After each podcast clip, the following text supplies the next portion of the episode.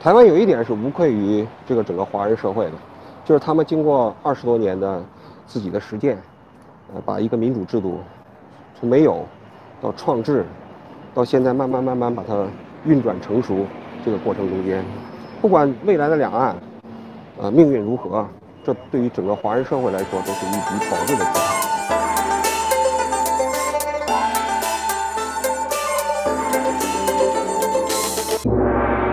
欢迎回到天下第一台，我是布谷鸟。天下第一台是个历史、时事、政治型的频道，为您带来各种世界上第一，特别是台湾的第一。很抱歉，很抱歉，半个月没有更新节目了。啊，一直在忙一些事情啊，当然就是选举前就是忙选举嘛。那选举后呢，就是呃，先以个人身份拜访了一下呃友党啊，像时代力量啊、小欧盟等等。另外一个就是反省嘛，就是因为这次小党都很糟，那绿党也是其中一个。嗯，对，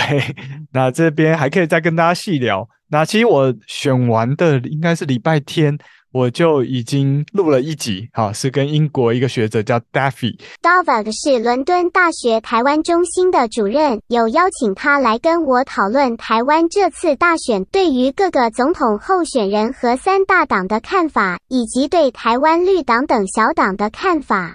那那一集，对，我会赶快剪出来给大家听哦。那不过后来呢，在选后的那个礼拜天过后的礼拜二，我跟一个人见面，哈，就是啊、呃，跟他喝了杯咖啡。好，我吃早餐，他喝咖啡，因为他不吃早餐的。那那个人叫王菊，王志安，嘿，对。然后呢，后来在一月二十二号，就是上礼拜一的时候，王菊呢，就是在贺龙夜夜秀上面的那个影片上架了嘛。那结果呢？他就是他的一些表演啊，我称之为表演，或者说就是访谈内容了。那他有提到这个民进党他的造势晚会上，他觉得这个造势晚会就像一个秀，有歌星啊，然后有。呃，各种铺垫啊，甚至还有就是他们中国的官方用语是残疾人士啊，然后台湾这边是身障人士啊、呃，上台喊票投民进党，抢救王一川之类的。那这过程中还有小小的模仿了一下这个身障者的动作。那这个事件爆发之后呢，就有各式各样对于王志安的攻击嘛，然后甚至有的说他是大外宣，他图谋不轨，大家不要被他骗啊。他对中共啊，看起来好像有在骂中共，事实上是小骂大帮忙啊。那因为我之前的节目有讲过嘛，去年那个我的愿望就是能够访问瓜吉，然后我访问到了。那今年呢，我的愿望，当时我的安排就是，哎，希望能够访问王志安。结果呢，这次有跟他碰到面，但是没有访问啦，就是真的就是纯聊天这样，大概聊了。快两个小时，那后来王志安的事件爆发之后，呃，我就觉得那个攻击他的这个比例有点失衡呐、所以我就想说，哎、我在我的脸书、我的 IG、我的 Threads 上面，好，又难念 Threads，好，就 Threads 上面去讲，哎、我认识的王志安是什么样的。结果啊、我那篇文章在 Threads 上面有就脆了，在脆上面有七百六十六个赞，有一百九十三个留言。那扣掉我回复，至少一百二十个留言有，所以大家算是蛮踊跃的。然后我后来还写了长文，就是分别是啊，我认为王志安必须要跟陈律师道歉啊，以及收回这个民进党向共产党的这样的批评。那我也写了啊，我跟王志安对谈的时候，我有跟他讲的一些事情，以及他的反应，还有啊，我眼中的王志安是什么样子的一个人。那为什么是先发文而不是？把它做成节目呢？哦，就像我现在在做节目一样，呃，我当时也觉得，哎，做个节目可能会有一波流量，但是呢，就是按照天下第一台本频道的惯性哦，其实我们不太评论发展中的事情啊，因为我个人希望呢，我每集节目都是可以回头听的。那如果你是在发展中就评论的话，那别人要回头听的时候，可能就要听很多集才会知道这个事情的始末嘛。那我个人觉得，如果是这样的话，就是会浪费大家时间啦。我觉得大家时间都很宝贵，所以呢，好，这个事件差不多也告一段落了嘛。不管是王志安还是贺龙，都有接近 道歉的那个行为也和表示。所以呢，我觉得我今天有必要跟我们的听众哈，跟我们的观众哈，我这集有录影之后，我大概就都会录影这样。那我觉得有必要跟大家来讲一下这一场王志安事件的始末，那以及我作为一个看了一年王志安的影片。哦，大概两三百部一定有啊，因为他几乎日更嘛。然后我大部分都有看，然后还有我这个跟王志安对谈过的人的观点，那还有跟王志安对谈的内容，哦，也会在我的下一集。那这一集呢，就是我前面说的，我想先完整的介绍一下王志安是谁。好的，让我们开始喽。好，首先介绍王志安，他是一九六八年四月二十一号生哦，今年五十五岁哦，是金牛座的。哦，这个脾气很硬哦，大家应该可以大概感受到。那他是武汉大学政治系的学士，北京大学历史系的硕士。然后在一九九八年，他从北大历史系硕士毕业之后，就进入了中国最大的官媒吧，央视，哦，当了记者，中央电视台。那他在武汉大学的时期呢，其实参加过。八九学运，也就是后来造成六四天安门事件的事件了。那他是武汉大学的代表之一。这边小小讲一下八九学运是怎么一回事哦。那八九学运呢，其实就像是太阳花运动，是从三月十八号开始，历时了二十三天一样。八九学运呢，在一九八九年四月十五号就开始了，那一直到六月四号结束。好，也就是总共历时了五十一天，呃，六四天安门事件就是八九学运的这个结束点。也就是说，这五十一天其实有很多场呃游行啊、活动啊。那这过程中包含中国很多的大城市，上海呀、天津啊、长沙、西安、南京、武汉、长春、杭州、合肥等等。那这些城市呢，都有出现像是太阳花当时的三三零大游行那样，号称三十万人上街那样的规模出现哦，所以整体来说，参加过游行的人那肯定是上百万，哦，绝对。那包含像是人民日报哈，他们这个中共的党报哦，都有上街游行，还有中国科技部的一个报纸叫做科技日报，哇。科技日报是当时报道六四事件最多的报纸，所以我想说的是，现在可能台湾人很难想象，在当时的这个八九学运、六四天安门事件，其实它当时产生的背景是中国相对言论自由的环境。那为什么当时中国是相对言论自由的呢？那其实在，呃一九七八年，好、哦，当时的邓小平就主导了改革开放，就是对内改革、对外开放。然后他任用了胡耀邦当中共中央总书记，任用了赵紫阳当国务院总理。那这些字都是六四事件的关键词啊。那当时这三个都是改革派，所以就是有了一波。改革浪潮啊，就是呃私有化啊，就是原来都是公家的嘛，现在可以有私有化了，有个人财产了，然后有私人公司了，然后有出口贸易了等等。那同时呢，也迎来了一波言论自由、新闻自由的浪潮，然后有私人的媒体公司啊，像是南方周末啊，这一个很著名的中国的媒体。所以大家最近可能会听到说，哎，这个王志安他参加过六四。怎么还有可能会当这个央视记者呢？但是你如果知道那个背景，你大概就会知道为什么他当时 能够当央视记者。那我这边就再多补充一下，一个是那个年代哦，你不要说智慧型手机啊，连手机这个东西都还没有，也没有脸书，也没有推特等等的社群媒体，你是要怎么查一个人有没有参加过学运呢？那在另外一个状况是，其实当时。很多的央视记者，或者是后来成为央视记者的人都参加过六四，为什么呢？哈 哈，当时是这样的，就是王菊啊和他的同事们哦，他们赶上了一个好时代，就是当时虽然说一九八九年有这个八九学运、六四天安门事件，让这个我前面说的这个改革的步伐好像停止了。但是当时呢，就有很多国家对中国实施这个经济制裁啊，啊、不进口工业啊，或者是科技需要的机器、好机械设备到中国，这当然会对中国的经济有很大的冲击。而且就是六四天安门事件，因为有开枪嘛，死了很多人，那所以当时外国基本上就很多的投资就撤资了。那这让后来一九九零年，上海证交所跟深圳证交所就开启了，但是一开启的结果，这个股市的市场很差啊，因为这个外资都不敢投入，所以到一九九二年，那个邓小平去南巡，好去深圳啊、珠海、广州、上海等等这些经济比较发达的城市时，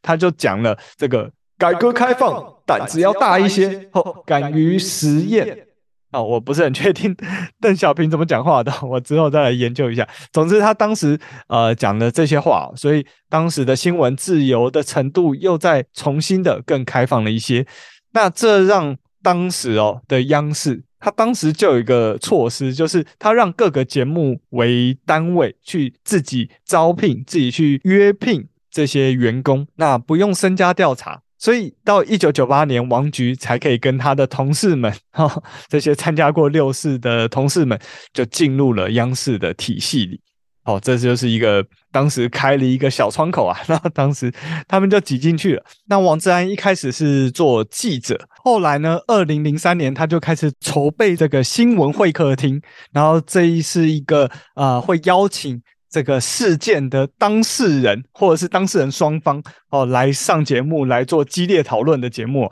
这边放一段二零零八年王志安第一次担任新闻会客厅主持人的影片片段。对谈的双方是维护消费者利益的律师与地产商，在讨论预售屋是不是好的销售模式。您的意思我讨论呢？您的意思就是说，在现在是买方的力量大于卖方力量的时候。就会制定一个相对于对卖方更有利的游戏规则，是这意思吗？不是，定规则的人是政府。政府说我是为了保护卖方吗？我定这个预售制度是为了保护买方吗？都不是，它是一种公平，对吧？包括我们秦律师说，我们可能是从国外学来的，为什么？这里有一个重大差别，就是他们说的我买的虚的东西，在实行预售制度的国家，大部分实行的是海洋法，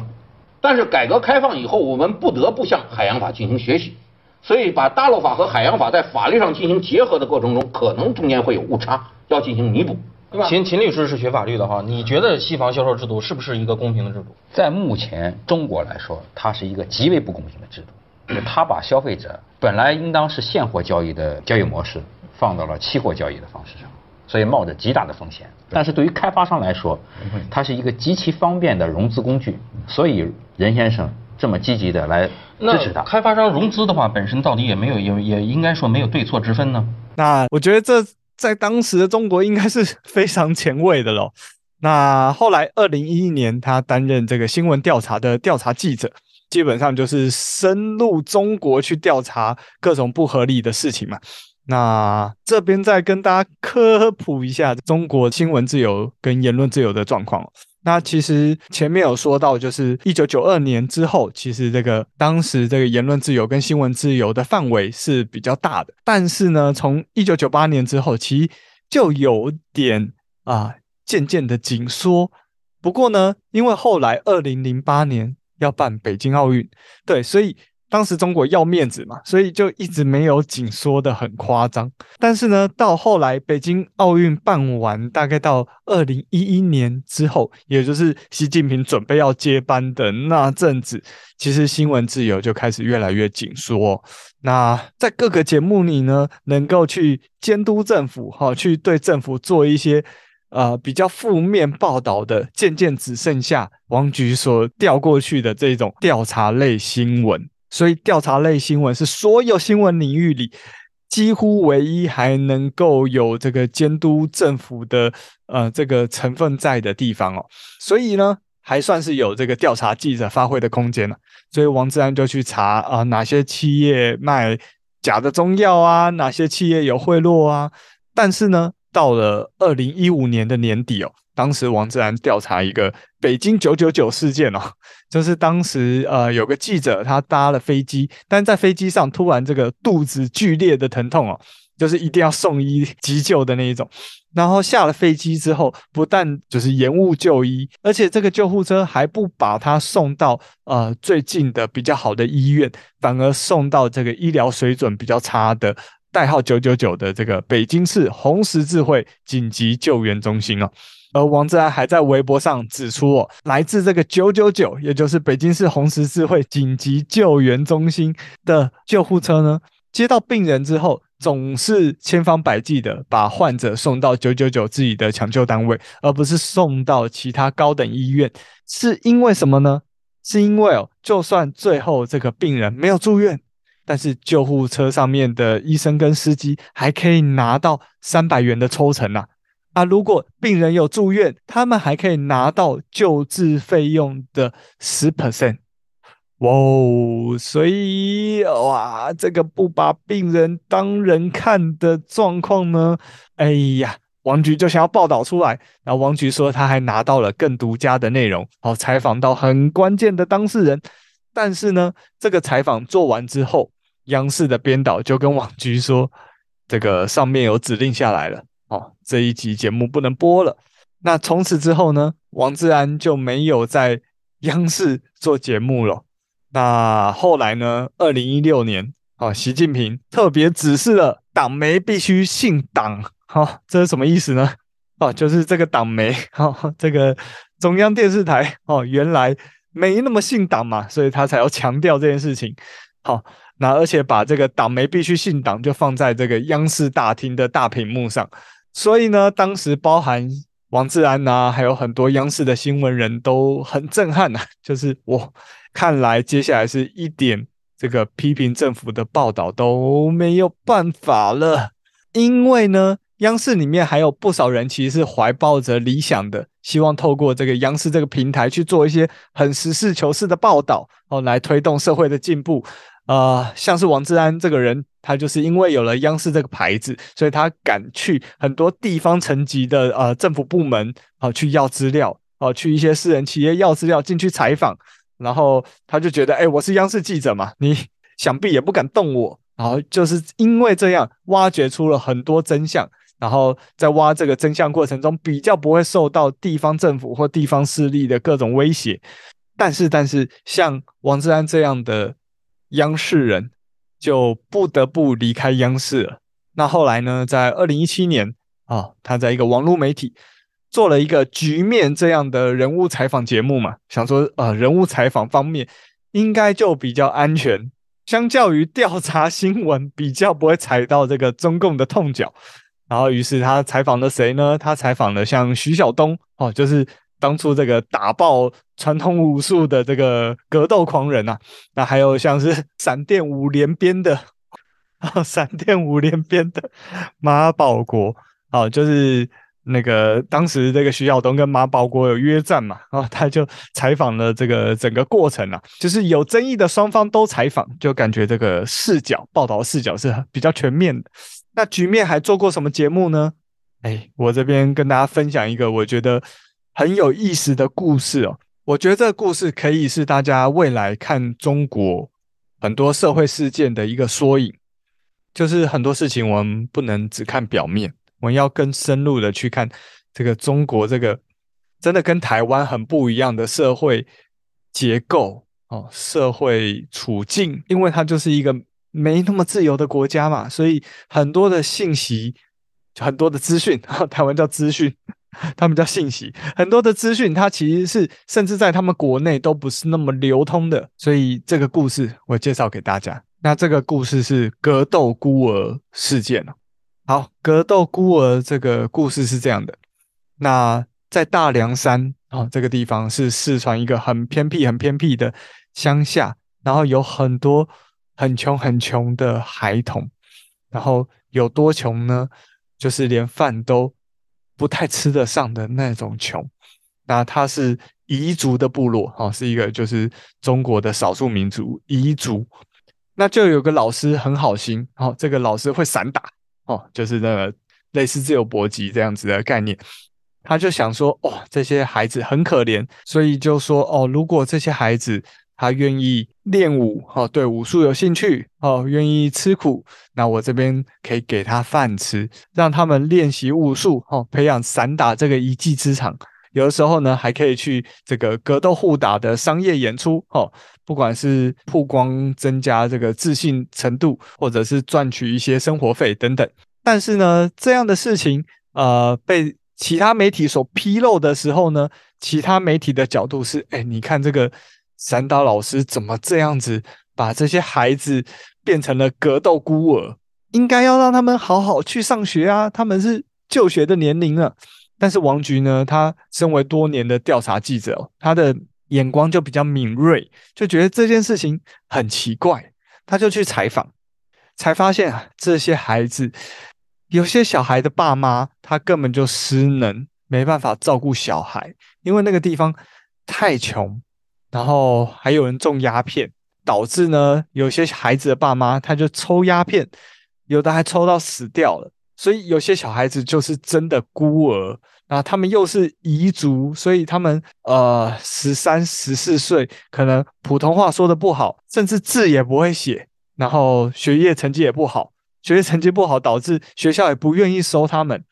那他们也缴不起学费。那当时呢，就有一些地方的县政府的干部就想说，哎，不能放着这些孩子不管，所以就联络到了。呃，在成都的，就是四川的省会哦，成都，成都的散打老师哦，问这个散打老师能不能就是照顾他们。那这个散打老师叫恩婆，他是一个藏族人，所以他也比较能体会这些孩子的状况。而且这恩波蛮厉害的，他训练学生有的已经去到那个 UFC 了，就是美国的这个综合格斗比赛。那恩波就说好，那我来这个接这些孩子哦，让他们来这边。如果这个孩子愿意吃苦，愿意练武，然后而且家长也同意哦，就让他们来。然后我让他们可以吃饭，然后可以学习散打，然后可以教《三字经》《弟子规》等等。好，刚刚说的是王菊，他就是深度的研究这些事情，然后去采访了这些人之后才发现的事情。但是呢，啊、社会上当时已经被很片面的报道所形成的那个舆论，是跟这个真实的状况是脱节的。因为当时的社会舆论就是说，哎，你怎么可以让孩子去打拳击呀？要让他们好好受到教育才行啊。那因为社会舆论是这样嘛，所以这个报道出来之后，嘿。原本不收这些学生的学校，哎，突然就说，哎，我们愿意收，我们愿意收。那原来有些孩子甚至连家长都找不到的，哦，家长可能在外地工作去打工，哦，就把孩子放在就是 乡村自生自灭。那这些找不到家长，哎，突然也出现了。但是呢，但是呢，这些已经练武练了好一阵子的孩子，他们其实不想回去，因为。他们在这边已经学了一技之长，再多练练，搞不好就可以以此为生。那而且以他们普通话都不好，然后字都不会写的状况下，呃，回到学校对他们来说，他们的主观意愿是排斥的。而且恩波老师对他们是很好，很照顾，所以比起回到可能没有家长的家，现阶段的状况，他们认为是最好的了。所以最后把他们送走的时候。孩子哭了，那这个散打老师恩波也哭了。但是呢，后来王菊主持的这个局面的这个节目呢，比较深入的报道之后，事情迎来了一个转机。什么转机呢？就是这个他们的阿坝藏族江族自治州政府，在这个政府协助之下，恩波的散打教室后来变成了一个正规的体育学校。加入了呃学术的课程跟师资，这让他们这些孩子可以啊、呃、回去恩坡的教室啊、去练拳跟上国文、英文、数学啊、社会、自然等等。而且他是根据能力分班，他不是年龄分班。根据能力分班的话，就是可能他已经十四、十五岁了，但是他还不会写字，那当然就是要到就是小班哈哈去学这些写字啊，去学。中文啊，去学英文 A B C D 啊等等，这就造成了当时这个事件的一个我觉得很好的结果。那为什么局面这个报道、这个采访造成这个事情呢？就是因为局面这个节目在当时的中国一集有一亿到三亿的播放量，所以呢，纵使王菊他没办法在。担任他的调查记者，他还是透过采访改变了一些什么。纵使他已经不在央视了，他还是做出了一番成绩出来。所以我觉得这是王菊这个人真的很厉害的地方，而且也是一个很重要的观念，就是你当然可以站在一个很高的道德制高点去批评很多事情哦，说这些小孩明明就是在国小、国中的年纪啊，怎么可以没有在学校读书？但是你有没有深入的去看这些人的处境？那你就会发现，真的比较好的处理，应该不是把这一群啊、呃、本来就不应该继续待在原生家庭以及待在一般学校教育的孩子，把他们硬塞回去。在一般的学校教育是不会有好结果的，因为他们跟其他的学生落差太大了。如果没有根据他们的状况做一些特别的处置的话，所以同样的，呃，我不知道大家有没有听过，就是很多人在批评啊、呃，王菊、王志安啊、呃，对铁链女事件，还有中国之前发生的铁链女事件，呃的评论很不认同。那我必须先跟大家讲，我觉得铁链女事件跟刚刚我说的大凉山这个格斗孤儿事件很像，你要。很深入的去看铁链女她所在的原生的这个乡镇的环境是个怎样的环境？那推荐大家好好的去看完王菊对于铁链女事件的完整的影片。那你当然可以不同意她的观点，但是我拜托你去看她为什么会有这样的观点，因为在铁链女的原乡，这个女生的处境已经是生死的问题。所以价值观冲突的地方会是这个人是否活着，跟这个人怎么活着的冲突。对，比如说你如果比较在乎这个人是否活着，哦，觉得活着就有希望，那你可能就会比较同意王菊的看法。但是你的价值观如果跟我比较相近的话，就是怎么活着比是否活着还要重要，那你可能跟我比较接近。但是我同时也很能理解为什么王菊他会有这样的论点。因为你要去看整个脉络，而不是只站在一个很高的道德制高点。就是一个女生，你怎么可以把她练起来，然后让她生了那么多小孩？我觉得大家还是更深度的去看这个事件，完整的事件本身。好，那回来讲局面。那后来呢？这个局面在二零一九年的六月四号，因为当时。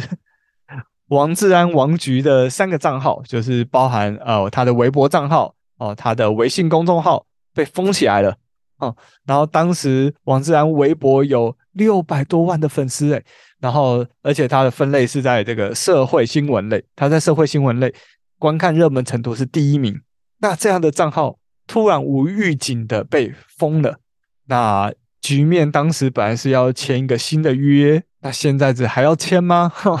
我相信各个网络平台看到，哎，王志安这个这个人已经被 中共封杀了，就是至少他的微博被封了，那我还敢跟他合作吗？好，所以各个网络媒体就没有人敢再承接这个局面这个节目了，也没有人敢再任用王志安这个人了。那王志安看到这个状况，嘿。就想说，哎，先躲起来，先避避风头。那那个时候是二零一九年，所以他想说，就先到台湾，哈哈啊，默默的看了，呃，当时的二零二零年蔡英文跟韩国瑜对决的这个总统选举。哦，那一次是真的蛮默默的，因为他还想要回中国啊。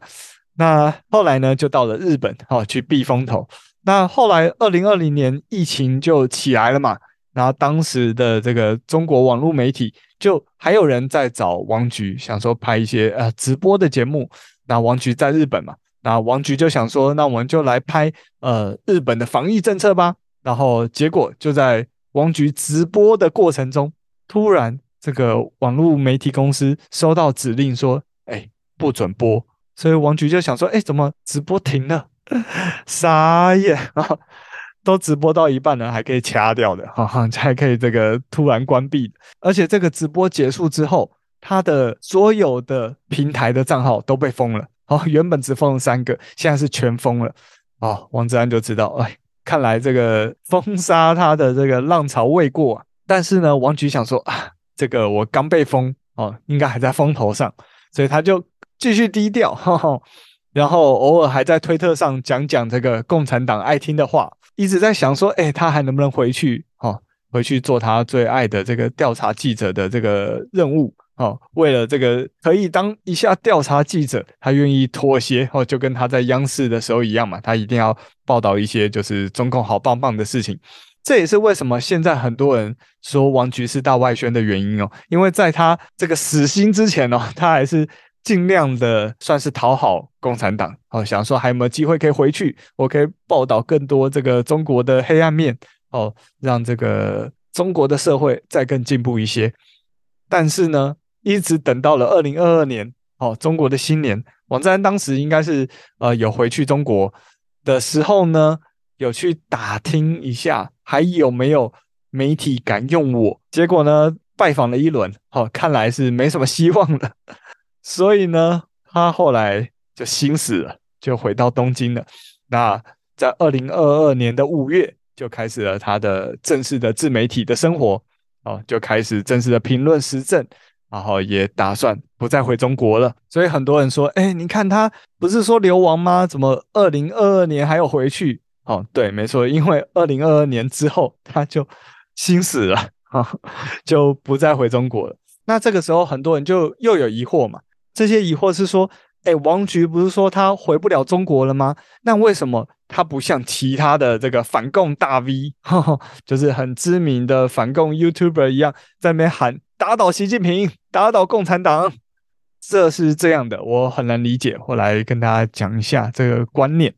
因为呢，他把自己定位在这个中国人刚翻墙出来之后。看他的影片时不会有太大的冲击的，而且还愿意把他的影片下载下来哦，透过那个声音的方式或者是影片的方式分享给中国境内的其他人，所以他才不去喊那些话。再加上呢，他也觉得喊那些口号没有太大实质的效益啊，因为你喊一喊，共产党也不会倒嘛，习近平也不会倒嘛，反而会吓跑那些刚翻墙出来的人。所以，呃，我觉得他。比较务实啦，因为王菊认为应该是要渐渐的让呃中国人觉醒哈，渐渐的认识到自由、民主、法治哈，他很强调法治，法治的重要，而不是人治，所以呢，他才没那么常讲那些打倒习近平、打倒共产党的话。不过呢，不过呢，哈，这里再一个反转。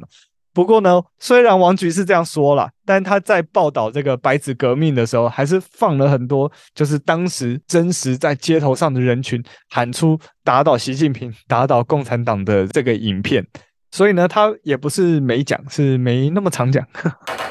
好，都讲到那个王菊哈王志安的 YouTube 影片了，那我来快速点评一下他的影片内容到底在讲些什么吧。好，我觉得他最屌的是他深入到。乌克兰的战区去采访哦，甚至包含当时打得最惨的巴赫姆特。那他就是希望给中国人看到中国官媒以外的论述，因为当时整个中国他的这个对于乌俄战争的报道都是来源自俄罗斯通讯社，所以俄罗斯通讯社当然都报道说。俄罗斯战无不胜啊，然后俄罗斯军队是去解救那些被压迫的说俄语的呃俄语同胞 和俄语族群所进行的特别军事行动。但是呢，王菊给中国人民看到的是，俄罗斯军队是真真正正的在屠杀乌克兰的人民哦，包含大家都知道的布查惨案。那王菊是真的到当地去采访乌克兰人，给中国人去看，从乌克兰人口中描述的乌克兰惨况是怎么个样子。俄罗斯人在他们眼中根本不是什么拯救他们的救星，而是杀了无数乌克兰人的恶魔。好，除了乌克兰之外，他还有，因为日本前阵子不是排放那个核处理水。后来中共呢，中国政府就做了一件事情，他们禁止日本的水产进口。所以呢，王自然他就做了节目，哈，去详细的讲解这个要排放的这个核处理水是安全的，引用了很多科学上的报告。同时呢，他也去讲这个中国核电站的冷却水，它的辐射值啊，可是福岛核处理水的好几倍啊，哈，一样引用了很多中国官方的数据。所以呢，他还因此呢跑到福岛去吃海鲜，还带着这个辐射检测的仪器哦去量这些水果，以此告诉中国人，这个中共啊禁止日本水产根本是非常非常愚蠢的政策哦。那他还有报道六四纪念活动啊，他还赞扬这个中国的白纸革命，他还感叹香港的荣光哦难返，啊，他也谴责中共这个无人道的防疫政策。那对于台湾的选举跟民主，他在自己的频道是这样讲的：我要说，我评价这次台湾的大选啊，我中间曾经在某一天的时候，我曾经讲过，作为一个陆客，作为一个从大陆来的人，看到台湾的这造势晚会啊，包括这两天也有我的朋友跟我来交流，说很难在心情上保持那种那稳定。为什么？因为其实就是这种民主的这种选举制度所带来的人们那种情感认同啊。作为我们从来没有认真投过票的人，呃，实际上内心是很难不起波澜的。嗯，那就是因为就是这样的一个制度呢，对于大陆的一般的普通人来说是非常有吸引力的。也包括我这两天在台湾采访的时候，在现场大家都可以看到，那么多来自于中国大陆的人到这里来看选举，来他们悄悄的想跟我合影，但是又不能进镜头嘛。你也可以知道，实际上作为普通的大陆人，对台湾的民主制度呢是非常感兴趣的。很多来自中国的人也希望，将来有一天在今天的中国，也可以实行类似于台湾这样的民主制度。因为我过去也曾经讲过。台湾可以实行的制度，大陆同样也可以实行，只不过具体的方式啊，可能会有一些细节可以探讨，是吧？所以我觉得，台湾有一点是无愧于这个整个华人社会的，就是他们经过二十多年的自己的实践，呃，把一个民主制度从没有到创制，到现在慢慢慢慢把它运转成熟，这个过程中间，不管未来的两岸，呃，命运如何。这对于整个华人社会来说，都是一笔宝贵的资产。好，虽然虽然我不太喜欢他常常提两岸，哦，就是好像我们很紧密一样，然后甚至我对“华人”这两个字都没有到那么的喜欢。虽然我自己节目也是用“华人”这两个字啊，但是那是因为我没有找到更好的替代字，就是这一群说中文的人口吧。但是我觉得台湾很多媒体哦，这个就是。比较偏民进党的媒体嘛，在这个王菊事件发生之后，就把他打成这个中共的大外宣，然后说他小骂大帮忙，我觉得就真的太超过了。确实，他有个致命的缺点啊，就是王志安很爱在这个推特，现在叫 X 哦，在上面反串哈，也不备注，这在中国用语就叫阴阳怪气啊。因为在中国境内，你常常不能明着讲事情嘛。然后你只好用这个反讽的方式，因为反讽就是哦，中共好棒棒，他做了什么嘛？那中共通常不会去删这些文章嘛，就是因为表面上看起来哦，你在说我好棒棒嘛，但是有在跟上事情脉络的人就知道哦，他是在嘲讽他，所以他就染上这个，我觉得是坏习惯吧。然后而且把这个风格带到这个推特上面，所以很多人就拿着。他这个反讽的言论说：“哎，你看王菊多坏，他居然这样这样讲。那当然，我也很难就是证明说哦，哪一些是反讽，哦，哪一些是他真实的想法。但是呢，我觉得可以举一样是从中国出来的人，哦，像是呃，我有看的一只土拨鼠，呃，陈老师、徐某人、老雷、乐乐法力、悉尼奶爸等等这些人呢，我觉得他们都是。”比较明理的人哦，虽然他们大多都不喜欢王志安，哦，也不喜欢这个风格，但他们都不认为王志安是大外宣。好了，那我要谨守这个每集节目尽量不要超过三十分钟这个规则，我不知道今天有没有办到了。那 好，我会继续努力。那今天节目就先到这边。那关于我对王志安事件的看法，以及对他的批评，然后就轮到下一集喽。接着是我跟呃英国学者哈，英国伦敦大学台湾中心主任哈 Daffy 的这个讨论的影片跟音档，好，我也会尽快的剪辑出来。好的，那谢谢大家。这里是天下第一台，我是噗咕鸟。如果喜欢我的节目，请上 Apple Podcast 给我五星评价。那你也可以订阅我的 YouTube 频道哦，天下第一台噗咕鸟。那每一集的一开始哈，没有意外的话，我就会讲呃一则 Apple Podcast 上面的五星留言。好，所以欢迎你多多留言给我。那不论你是在哪个平台收听到我们的节目，都欢迎你按下。订阅键的按钮，这样才不会错过我们每一集的节目。那天下第一台有 Facebook、有 IG，有脸书的社团，还有 Line 的社群。哦，这一阵子我虽然说没有更新节目，但是都有在 Line 的社群跟大家互动，所以欢迎到资讯栏哦去啊、追踪我这些呃社群媒体的平台，同时加入 Line 的社群，好跟我一起互动哦。还有，如果你特别喜欢这一集的节目，欢迎你分享给你所有的朋友，并且在心有余力的范围内，哈，可以抖内支持我一下，哈，让我继续可以做出好的节目。好的，今天就到这边，我是蒲谷鸟，我们下一次见。